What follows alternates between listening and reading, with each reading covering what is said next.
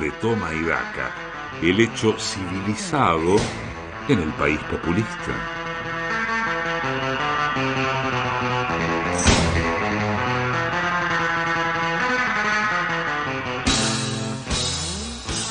...12, 15 minutos y ahora sí nos ponemos reflexivos, profundos y un poco más sabios. Salimos de la oscuridad y de la bestialidad que nos caracteriza para darle espacio a quien más sabe de todos nosotros y entre todos nosotros. Julián Ellensweig, pedagogo de Fuste y creador de la Escuelita de los Sábados de Toma y Daca. El aire es tuyo, querido amigo. Buen día nuevamente, Mariano, Pato, Gaby, Emma, Marcos de la web. Víctor Hugo. Una imperdible clase del pedagogo Julián Ellenwax va a estar imperdible, Toma y Daca. Buen día a los Tomaidakers de la siempre creciente comunidad Tomaidaka que el sábado pasado se atrevieron a denunciar la avanzada de los aguiluchos que atacan a las mascotas e incluso a los seres humanos ante la pasividad de las autoridades que hacen oídos sordos a las denuncias de la violencia de los pájaros. Confío en que el gobierno haya tomado alguna medida en los últimos siete días para proteger a las personas de los ataques que fueron denunciados hace una semana en el Aguilucho Gate, la investigación exclusiva de Tomaidaka hecha en base al testimonio de sus oyentes. Antes de comenzar la clase del día en esta tribuna de doctrina instalada en el Instituto Paria, debo hacer una pausa para difundir una campaña del Ministerio de Salud que acaba de ser aprobada de urgencia. En este momento que nos toca atravesar a los argentinos, todos contamos con la posibilidad, la oportunidad y la responsabilidad de cuidarnos. Por eso tenemos un mensaje para vos. Escúchanos. Quédate en casa. Por favor, quédate en casa. Por todos nosotros, quédate en casa. Yo me quedo en casa. Queridos amigos argentinos, eh, quedémonos en casa. Por favor. Quédate en tu casa. Yo también me quedo en casa. Yo me quedo en casa. Yo también me quedo en casa. Dale, quédate en casa. A los aguiluchos les ganamos entre todos. Quédate en casa. Superar esta situación es tarea de todos. Quédate en casa. Veo que afortunadamente las autoridades tomaron nota del Aguilucho Gate, la investigación exclusiva de Toma hecha en base al testimonio de sus oyentes, y finalmente pusieron manos a la obra para proteger a la población de la pandemia de ataques de aguiluchos, con una campaña que llama a quedarse en casa y aislarse de los pájaros violentos y temibles que acechan en el exterior. Como especialista en política sanitaria, celebro que la primera dama Fabiola Yáñez y estrellas como Lionel Messi hayan participado en el spot para concientizar acerca de los peligros de ataques de aguiluchos, habiendo ayudado a poner un límite a las agresiones de los pájaros que probablemente estén planeando desafiar la soberanía argentina para quedarse con todo el país, como si fueran mapuches, chavistas, filobritánicos, no me queda más que pedirle a la jefa de preceptores de este espacio que haga sonar el timbre para comenzar una nueva clase de la escuelita de los sábados de Toma y Daca. Hola chiques de Les Burbujes, ¿cómo están? ¿Preparados para el fin del ciclo lectivo? Ya falta poquito, hagan un esfuercito más, que estamos muy cerca de terminar este año tan atípico, impredecible y sorprendente. Este comentario acerca de este 2021 tan particular, chiques, me da pie para leerles unas coplas muy conocidas con reflexiones acerca del paso del tiempo. Escuchen bien que vale la pena. Recuerde el alma dormida, avive el seso y despierte, contemplando cómo se pasa la vida, cómo se viene la muerte, tan callando, cuán presto se va el placer, cómo después de acordado da dolor, cómo a nuestro parecer cualquier tiempo pasado fue mejor. ¿Saben qué acabo de leerles, chiques?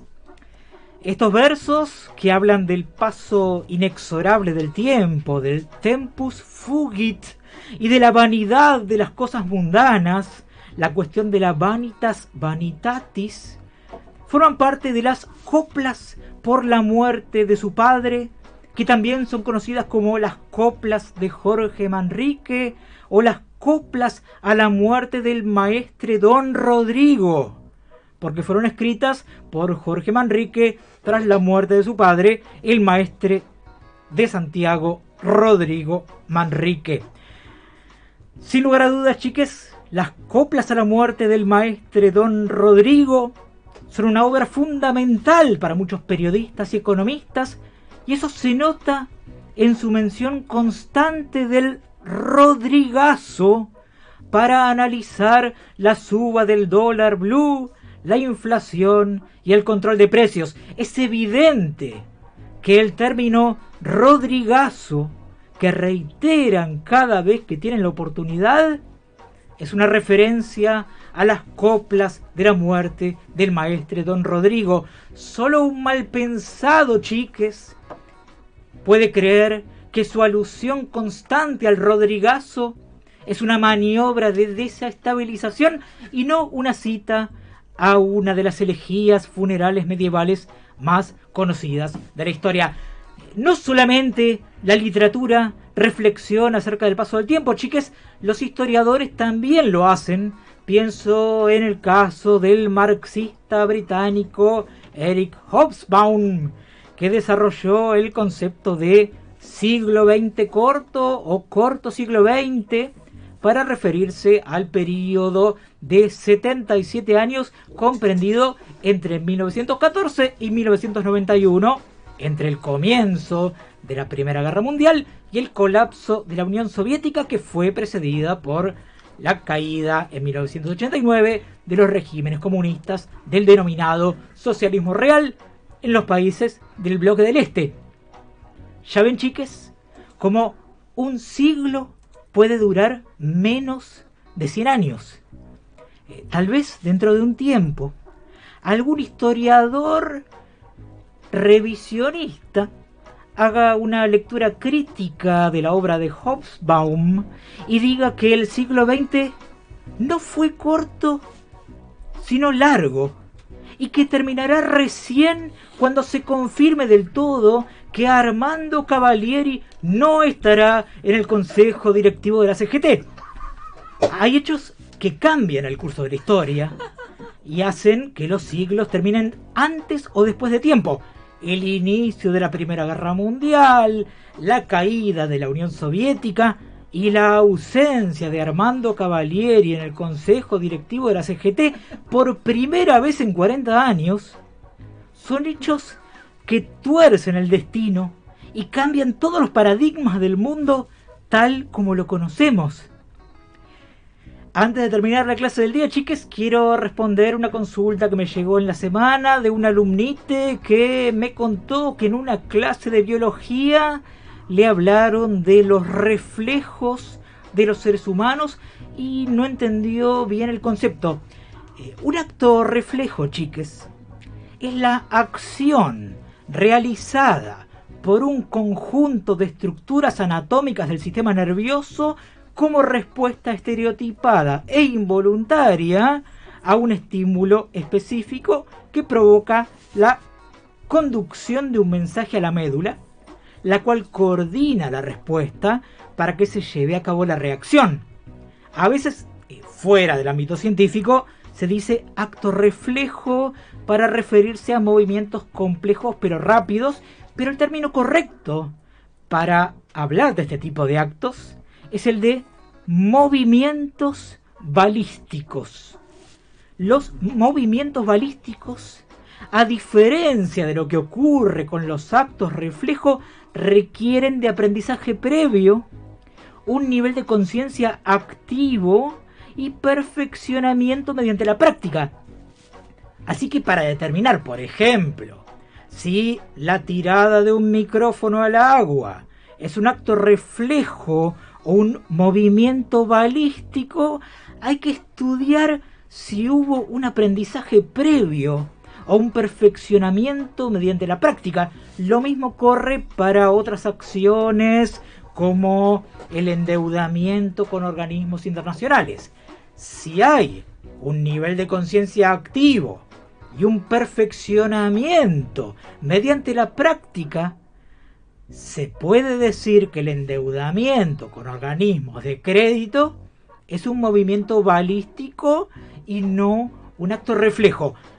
Habiendo hecho un recorrido por la literatura española, la historia del siglo XX y la biología de los seres humanos, solo me falta despedirme recordándoles que vamos a reencontrarnos la semana que viene en la escuelita de los sábados de Tomaidaca, porque la pandemia de coronavirus no va a terminar nunca, nunca, nunca, como nunca, nunca, nunca. Abandonaré mi meta como lobista descarado para este año, que es la de la legalización de la eutanasia en Argentina.